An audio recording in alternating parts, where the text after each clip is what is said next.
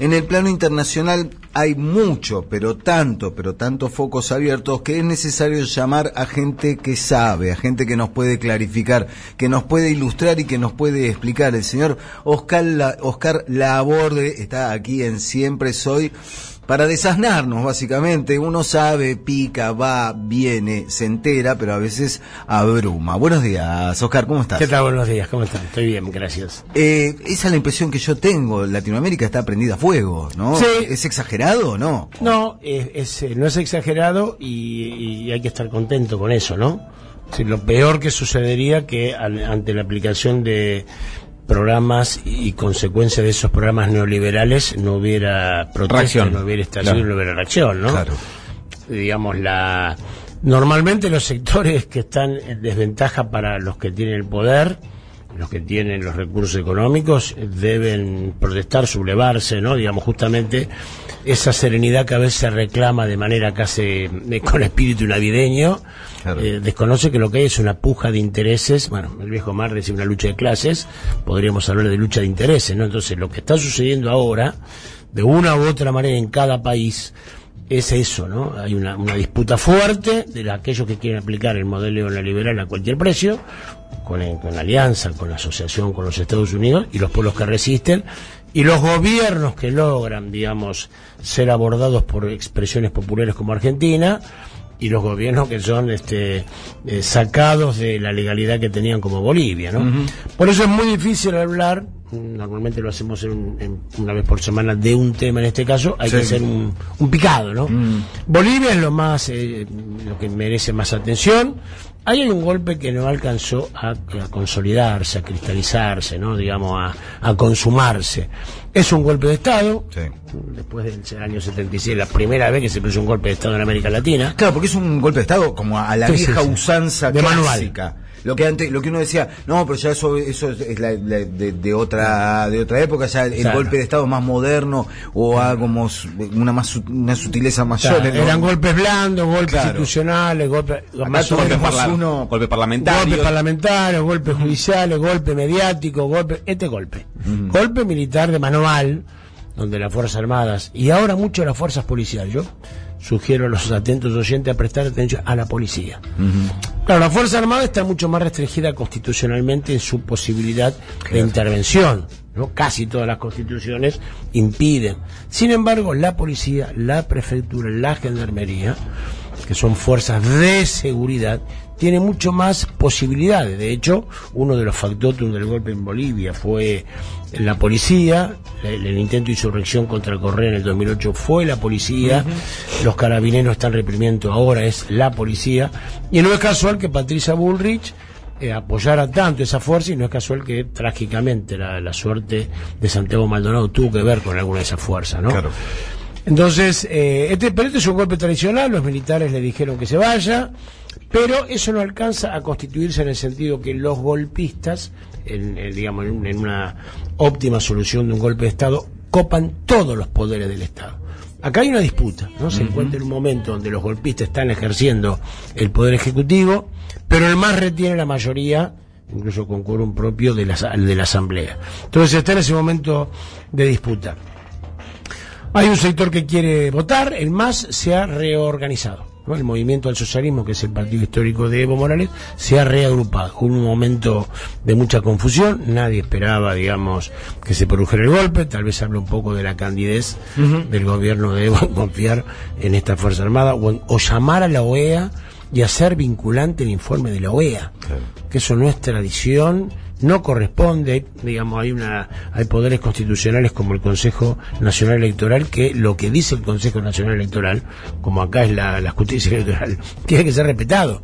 No se le puede preguntar a un organismo de fuera de la Constitución a ver cómo, Eh, cómo bueno, es la no- cosa. no- nunca vio venir, no se imaginó de ninguna manera la postura que podía llegar a tener Almagro.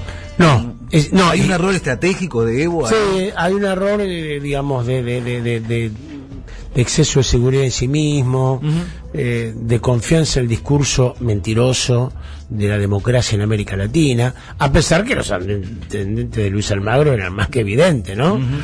Pero bueno, de hecho, ahora en estas horas recibió a Camacho, el golpista, y lo habla como una líder de la democracia, y dice que el golpista es Evo porque amañó el proceso electoral, ¿no? Entonces, hoy Bolivia se encuentra en un momento de disputa, siempre decimos, América Latina está en disputa, Bolivia está en disputa.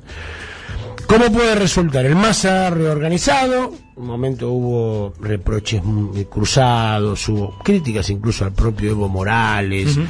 Ahora, ¿qué se ha decidido? Evo Morales jefe de campaña, Evo Morales va a determinar, a aconsejar o determinar quién es el presidente, lo va a hacer en enero, donde van a venir mil dirigentes de Bolivia Salta, esto se está resolviendo en estas horas, a resolver allí quién será el candidato a presidente.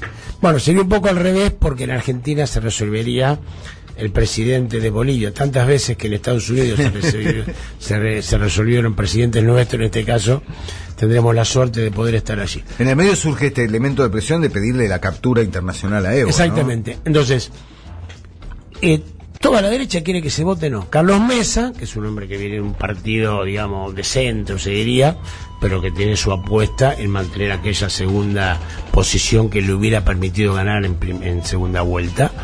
Y después están los golpistas, ¿no? Digamos, Áñez, Janina Áñez, queda más claro cada vez que no quiere que se vote. Y entonces eh, decreta la captura internacional, ¿eh? hay una fiscalía especializada anticorrupción de la policía, donde el coronel Fernando Guarachi ha dicho que lo puede incluso apresar en Argentina. Es una provocación porque tendría que involucrarse. Ellos lo que no quieren que Evo vaya para allá, porque eso sería toda una conmoción. Hemos resuelto no ser candidato, eso ha aliviado. Efectivamente, este, hay una impresión generalizada que bueno debería haber forzado la Constitución para interpretar, seguramente justamente, pero forzándola de si él podía ir elecciones o no, ¿no? El alivio de que el día que no va a ir, eh, bueno, produce este, una necesidad de, buscar aliados. Los candidatos pueden ser eh, Diego Pari, es el, este, el canciller de él, está acá en Argentina con él. Andrónico Rodríguez es un hombre del Chapar, un hombre, digamos, este, muy culto, muy informado, pero que tiene... Con un origen eh, muy similar al de, al de Evo, ¿no? Andrónico. Claro, claro. Étnicamente es Aymara, es un origen del Chapare, justamente donde se desarrolló sindicalistamente. ¿No viene del sector eh, cocarero también? Viene del sector cocarero, pero es un hombre que ha estudiado, que está, digamos que, a diferencia de Evo, que lamentablemente no pudo prepararse, este tiene la doble combinación de ser una persona, eh, no digo un intelectual, pero sí una, persona con una elaboración teórica y política fuerte, parecido a lo que era David Choquehuanca, que también David Choquehuanca vuelve a ser un candidato posible, el ex canciller había sido relegado, y eso fue una de las críticas con Evo, también David Choquehuanca era eso, ¿no? Era, era digamos, un hombre de apariencia y, de procedencia aymara, pero con una, una inteligencia... Con otro tipo de formación. Y con un tipo de formación en Europa y demás. Así que está por verse eso, la derecha va dividida, eh, Carlos Mesa podría ir, eh, Luis Camacho, el macho Camacho, ha hecho una, hecho una declaración este, de, donde que no se le puede negar honestidad. Ha dicho que él está estudiando a no ser candidato porque le pidió la embajada de Estados Unidos. Bien. Que no, bien. El hombre lo blanquee, ¿no? El hombre honesto. No se le puede decir que es un hipócrita. Dice, me pidió la embajada de Estados Unidos que no dividamos más la oposición. Entonces, bueno, será Marco Pomari, será Doria Medina, será el propio Carlos Mesa Hoy la derecha está dividida, eso facilitaría la posibilidad. Por una vez, ¿no? Que, sean ellos los que están divididos. Generalmente la derecha consigue siempre tener una hegemonía, aún dentro de sus diferencias, no hacer pública la hegemonía, lo cual le permite, bueno, hacer las cosas que ha hecho a lo largo de la historia. Ahora, no es fatal de que haya elecciones, ¿no? Se está mm. trabajando mucho, eh, vos hablabas de, de, este pedido de captura que hace años, y se está estudiando y diciendo que no son creíbles los padrones de Argentina. Acá Evo Morales, digamos, en el voto extranjero, en el voto, digamos, en el extranjero, Argentina para Bolivia es un, es una, tiene muchísima cantidad de votantes, entonces se dice de anularse el padrón de Buenos Aires y del Chapare, que es donde Evo saca el 70%. Claro. Entonces habría elecciones, es lo mismo acá hay elecciones sin la matanza y sin este Tucumán. Entonces, somos todos democráticos, pero en esos lugares hay alguna, alguna desprolijidades, entonces votemos. Somos todos democráticos excepto acá y acá.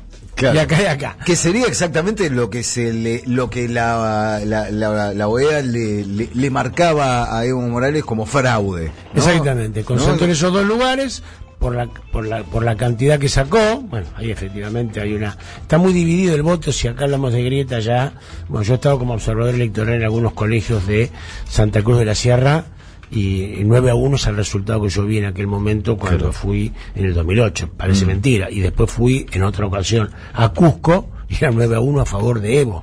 no digamos este bueno así está, está Bolivia está por verse. Argentina le ha dado re- refugio político es interesante. Él está haciendo actividad política.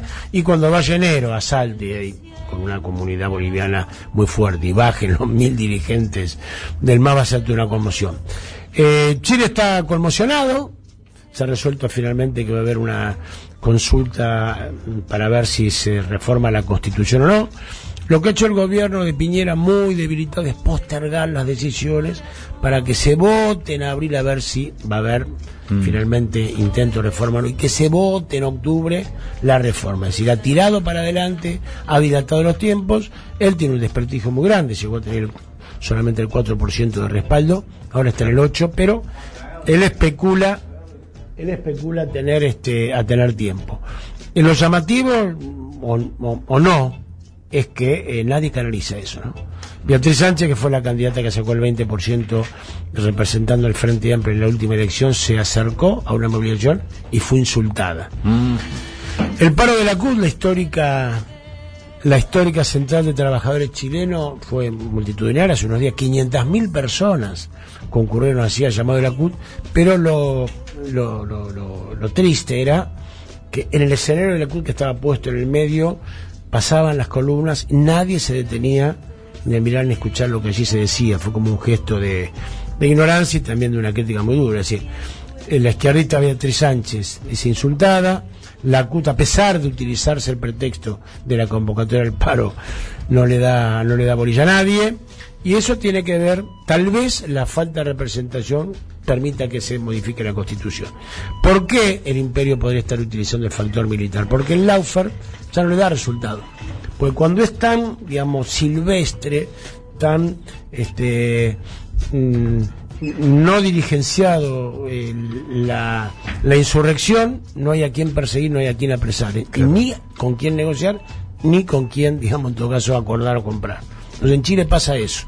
Hay una gran mayoría que quiere reformar la Constitución, pero hoy no aparecen los representantes. Eso tiene una dificultad, que es cómo se canaliza, y tiene la, la virtud, yo diría, de que por esa, por esa violencia, una cosa es la lucha armada, otra cosa es la violencia. En Chile, si no hubiera habido violencia callejera, puede ser un poco polémico lo que digo, no se hubiera transformado la Constitución. Es decir, si Bueno, ante los no. primeros embates de los carabineros hubieran huido los manifestantes y no hubieran vuelto a la calle, no hubiera habido reforma. Entonces, cuando la cosa es tan rígida como una constitución pinochetista, ese tipo de, digamos, de fusivo, diríamos, de manifestantes logró la reforma de la constitución. Eh, Oscar, ¿hay eh, por lo menos atisbos de dos o tres cosas que las demandas que hay en Chile en, términos de reforma constitucional, si efectivamente se llegase a, conseguir una instancia de reforma que parece difícil, ¿no? Pero digo, proyectando eso, bueno, se habilita reforma constitucional, ¿cuáles son lo- lo- los ejes de la constitución pinochetista que tienen, que, que, que están en la mira, digamos? En primer lugar hay que ver cómo se reforma esa constitución. Reforma va a haber, hay dos maneras de hacerse. Una constituyente, una asamblea constituyente donde la mitad será elegido por los actuales parlamentarios y la mitad la elige la población y la otra que es una asamblea donde todos los constituyentes son votados nuevamente. Si es esa la forma, será mucho más este, interesante y seguramente más profunda. La constitución del 80 de Pinochet tiene una matriz que a pesar de las 18 reformas que hicieron, fueron infranqueables. Eh, el lucro, digamos, como condición para cualquier ejercicio de lo que hace el Estado, por eso la educación es privada, por eso el agua en el único lugar del mundo donde el agua corriente y potable es privada. En fin, hay una cantidad de cuestiones que tienen que ver con el esquema de eh, lo, lo privado como motor de la economía. Y eso no se ha podido modificar. Este, lo segundo es el privilegio de las Fuerzas Armadas. Está constitucionalmente escrito Sí. que hay una, digamos, de un prestigio, un reconocimiento, un derecho que tienen las Fuerzas Armadas que habrá que que habrá que modificar. Lo tercero es la representación política, y solamente la representación política la pueden ejercer este, en la primera minoría y la segunda minoría, o en todo caso la mayoría y la minoría, con lo cual restringen absolutamente la participación de todo lo demás. ¿no? Esos son los ejes esenciales de lo que habría eh, que modificar. Este, yo creo que va a haber una reforma, por supuesto, como siempre, los sectores interesados y conservadores tratarán de que sea lo más tenue posible, y estos sectores que están en plena ebullición en la calle, que se está jugando al desgaste de ellos, este, intentarán reformar. Tenemos novedades en Venezuela. En Venezuela las Naciones Unidas ha aceptado la- las credenciales del gobierno de Maduro. Esto acota las posibilidades de intervención militar. Las acota, no quiere decir que las anule. Y Argentina ha tomado una decisión, eh, digamos, debatible, que es mantenerse en el Grupo de Lima. ¿no? La explicación de Felipe Solá y de Alberto es, nosotros vamos a ir al Grupo de Lima para evitar la intervención militar. ¿no? Este, bueno, es Sí, una- dar la discusión sobre Venezuela desde adentro. Recordemos que cuando eh, da esa eh, conferencia Felipe Solá, lo que dice es que ellos, que la decisión es mantenerse el Grupo de Lima, pero a la vez eh, tratar de ampliar la agenda del Grupo de Lima, que, la- que el Grupo de Lima no sea un, un- un reduccionismo a la situación en Venezuela, ¿no? Algo, algo por ahí. Claro, lo dijo en el Consejo de las Américas. Eso. Ahora, eh, eh, ¿qué realidad tenemos nueva, no? Y que tiene que ver con, con lo que culminó la, mi elección como presidente del Parla Sur. El Mercosur siempre tuvo coincidencia entre Brasil y Argentina. Uruguay y Paraguay acompañaban, pero lo principal era que Sarney y Alfonsín tenían sintonía, Color de Melo Menem tenían sintonía, Lula Néstor tenían sintonía y Dilma y Cristina tenían sintonía. El desafío es ahora cómo hacer cuando todos queremos mantener el Mercosur, digo todos porque la élite brasileña quiere mantener el Mercosur y no es casual que a su mesa haya hecho aún con Macri una confirmación del acuerdo automotriz, pero cómo lo hacemos cuando los colores políticos son tan diferentes. Cuando no solo no hay sintonía, sino que hay una expresada públicamente inquina por parte del presidente de Brasil hacia el presidente electo en ese Así momento es. de la Argentina. Sumamos, eh, lo, lo- lo decimos, ¿no? Sumamos a la, a la discusión ahí mientras lo vemos manoteando. No, apenas, una- apenas. una- No, estaba escuchando una- atentamente una- porque- Nuestro compañero eh, Artemio López. Artemio López, buenos días. ¿Cómo Hola, le va? buenos días. Estaba escuchando a Oscar muy atentamente. Creo que es una realidad absolutamente central lo que sucede a nivel regional. Además, es una ganancia de legitimidad para el gobierno. Dada la estrechez de maniobra doméstica, digamos que hay un andarivel bastante fino. Una poli- un despliegue de política regional adecuado sería también Claro. una ganancia de legitimidad para Sí. el gobierno nacional. Que creo que, bueno, Yo creo, Artemio, que incluso en la doble vía, es decir, para nosotros es interesante ser eh, respetado y no ser Sí. denostado como lo, lo hizo Bolsonaro y ser considerado por lo menos como lo hizo Hamilton Moura. Ahora, en esta coyuntura, la mejor ayuda que puede hacer Argentina a la integración regional es que le vaya bien. exacto. Es decir, la influencia internacional regional, digamos, por lo menos de Argentina, es que le, vaya bien en enfrentar las políticas neoliberales. Porque eso, no es casual que el 11 de marzo nosotros ganáramos las PASO y se levantó Chile, se levantó Ecuador, se levantó Sí. Perú, porque digo, che, se puede. No es fatal que nosotros vengan y los neoliberales. Ahora, si empieza a andar bien la economía, si de a poco lentamente se recompone el tejido social, si hay paritaria que yo, va a haber más luchas porque en diferentes pueblos van a decir, estos son los nuestros, ¿no? Que Alberto estuvo muy bien cuando dijo, alguien capciosamente le preguntó, ¿no se encuentra un poco aislado en América Latina? No, no, nos encontramos muy acompañados por el pueblo de Ecuador, que lucha, por el pueblo de Chile, Sí, que lucha, claro. porque ellos luchan contra lo mismo que nosotros derrotamos las elecciones. Claro, leyó Elecciones. más allá de la de, de quién detenta el poder en cada uno de los países, el poder Claro. eh, no de, de- de- establecido, digamos, por Sí. elecciones, y fue al hueso del asunto, el pueblo, lo, lo que quiere ese pueblo que se está levantando para protestar. Es conveniente la respuesta, ¿eh? le gustaría que, que los gobiernos sean coincidentes, pero, Pero, efectivamente, en la medida que acá se avance en, recuperación de derechos, va a exacerbarse la lucha, que está bueno. No, digamos, de vuelta y así termino con lo que comencé. Si no sería que se apliquen, digamos, políticas neoliberales terriblemente crueles para con los pobres y para con los hambrientos y nadie hiciera nada, ¿no? Claro. Así que esa es nuestra América convulsionada. El señor Oscar Laborde nos acaba de ilustrar. Muchas gracias, Oscar, por, por este recorrido, por situaciones que son complejas, pero que uno ve el hilo conductor, ¿no? O sea, es, lo, que, lo, lo que estábamos viendo. Y es cierto, uno prefiere un pueblo que. No, pará, hasta acá llegaste. Mira, el hilo conductor para entender, Artemio sabe bastante de esto, es siempre el mismo. Liberación de dependencia, patria sí, colonia no. Cuando uno quiere ordenarse en lo que pasa en un país o en un continente, tiene que decir, siempre es el hilo conductor, sobre todo en los países como el nuestro, donde hay una, hay una pelea de ese tipo, ¿no? Sí, además una etapa de injerencismo exacerbado por parte del imperio, ¿no? Pero Eso ha, de alguna manera, construido más sentido para este tipo de planteo. Lo de Bolivia es gravísimo, es una toma de decisión. Yo pensaba que no, no iba a tener tanta virulencia. Ahora, un golpe de Estado con las características que dieron en Bolivia es una novedad. Para mí, para la generación que se politizó a partir del 2003 Así es. y tomó... Sí, ni hablar. Para mí es una bisagra. O sea, Y es un aviso, Artemio, porque Bolivia, por su característica muy endogámica, influye poco en la región. Es una advertencia.